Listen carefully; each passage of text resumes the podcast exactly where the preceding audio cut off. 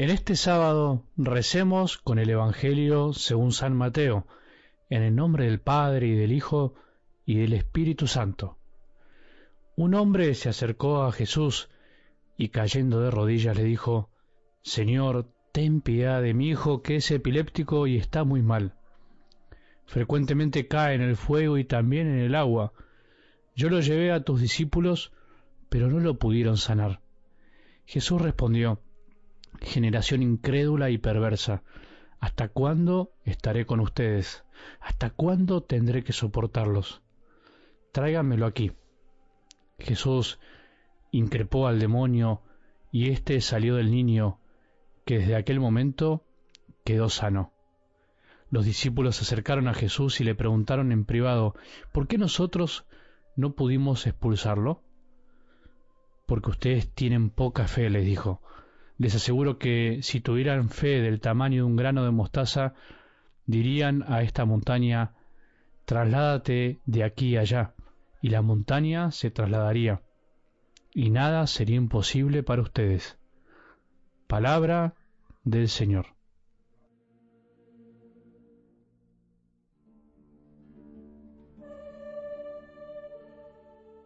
Todos los días deberían ser especiales para escuchar más la voz de nuestro Maestro, la dulce voz que siempre nos habla al corazón. Nunca deberíamos tomarnos un respiro en amar. Sin amor no podemos vivir, y el amor se alimenta con la escucha diaria de lo que el Señor quiere para vos y para mí, para todos los hombres. La sabiduría de la palabra de Dios escrita no sólo está escrita en libros, en los libros de la Biblia, en millones de impresiones y traducciones realizadas a lo largo y ancho de todo el mundo de la historia de la Iglesia, sino que la sabiduría de la palabra de Dios también está escrita en los corazones de los que creen, en el tuyo y en el mío, en los corazones de los sencillos y humildes ante los ojos del Padre, porque a ellos les pertenece el reino de los cielos, como dice el mismo Jesús.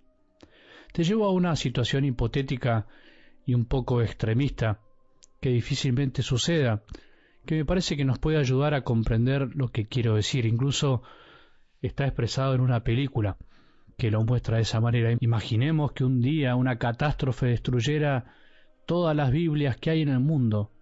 Desaparecen todas las Biblias, que todo lo escrito a lo largo de los tiempos sobre la historia de nuestra salvación, sobre el misterio de Dios, sobre la vida de Jesús, sobre su deseo de salvación, imaginemos que deja de estar en nuestras manos. Algo imposible hoy por la existencia de la tecnología, pero vuelvo a decir, es para ejemplificar y supongamos que deja de estar disponible para ser leída y escuchada.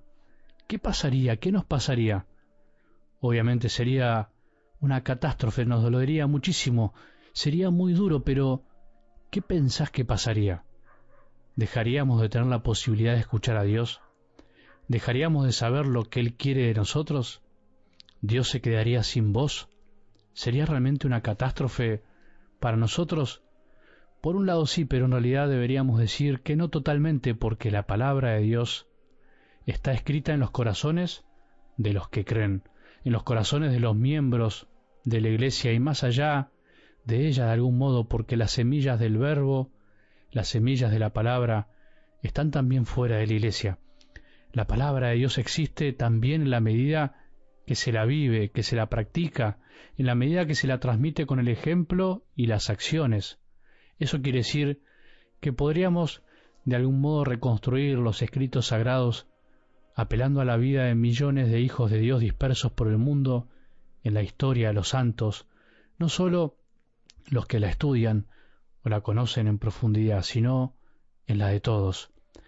Algo me pasó una vez que me confirma esta verdad que enseña la Iglesia. Visitando una señora muy mayor que sufría los achaques de la edad, me dijo algo que me hizo pensar en esto y me maravillé una vez más del valor de la transmisión de la fe de corazón a corazón, más allá de los estudios, más allá de los cursos y cursos que podemos hacer, más allá de la palabra escrita. No recuerdo bien por qué, pero le pregunté a esa señora si ella se enojaba y me contestó algo así, no, padre, yo no me enojo. Mi padre me enseñó siempre que no hay que enojarse con las injusticias, con los que nos hacen el mal. porque eso no soluciona nada, sino que mejor es dejar el enojo de lado y saber que Dios le hará dar cuenta algún día a esa persona que obró mal. Esa respuesta es un claro ejemplo de que la fe también se transmite con la vida y el ejemplo, y si es necesario con las palabras, como decía San Francisco. Esa mujer jamás por ahí había tomado un catecismo en sus manos, seguro que tampoco había estudiado la palabra de Dios escrita, pero la llevaba en su corazón gracias a su Padre, y la practicaba sin mucho ruido gracias al ejemplo que le había dado. Si perdiéramos todas las Biblias del mundo, podríamos volver a escribirla gracias a la vida de mujeres como la que me tocó visitar ese día a mí. En algo del Evangelio de hoy escuchamos de Jesús una expresión bastante dura para con sus discípulos. ¿Hasta cuándo tendré que soportarlos? se los dijo ante su falta de fe, porque no podían expulsar un demonio. ¿Y por qué? Por la falta de fe. Lo dijo claramente Jesús.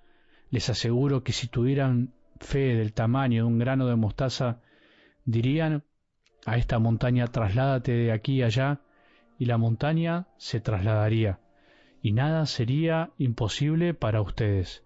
Jesús, ¿hasta cuándo nos vas a soportar con tan poca fe, dudando de tu poder para liberarnos de los demonios que nos atormentan, de los vicios del pecado, para dejar eso que pensamos que nunca dejaremos, y tantas cosas más que podríamos decir?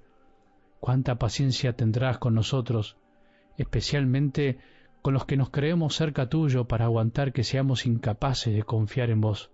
Jesús, nos maravilla tu paciencia, tu infinita paciencia, porque siempre nos das una y mil oportunidades ante nuestra falta de fe. Debemos reconocer que todavía no sabemos bien lo que es tener fe plenamente. Podemos conocer bastante de nuestra fe, podemos practicar mucho de nuestra fe, pero no podemos hacer lo que Jesús nos prometió que podríamos hacer si realmente tuviéramos fe. Si tuviéramos fe como un grano de mostaza, si tuviéramos la fe que Jesús nos enseñó a tener, cuántas cosas más haríamos, cuánto más trabajaríamos por Él con amor y desinterés. Sin embargo, del corazón puede brotarnos esta expresión un poco pesimista. Siempre lo mismo, siempre caigo en lo mismo. Parece ser que la fe no produce nada en mí, si relemos la historia de los discípulos, bastante incrédulos como nosotros, sabremos que finalmente cuando aprendieron a confiar, cuando creyeron realmente en las palabras de Jesús y se dejaron guiar por el Espíritu Santo, todo cambió para siempre, sus vidas y la del mundo, para siempre. El milagro de la fe fue transformar el corazón duro de esos hombres y convertirlo en un corazón de carne lleno de amor, Nada sería imposible para nosotros si tuviéramos la fe de un grano de mostaza y confiáramos en las palabras de Jesús. Señor, danos un poco más de fe, queremos creer un poco más. Ten piedad de nosotros. Que tengamos un buen sábado y que la bendición de Dios, que es Padre misericordioso, Hijo y Espíritu Santo, descienda sobre nuestros corazones y permanezca para siempre.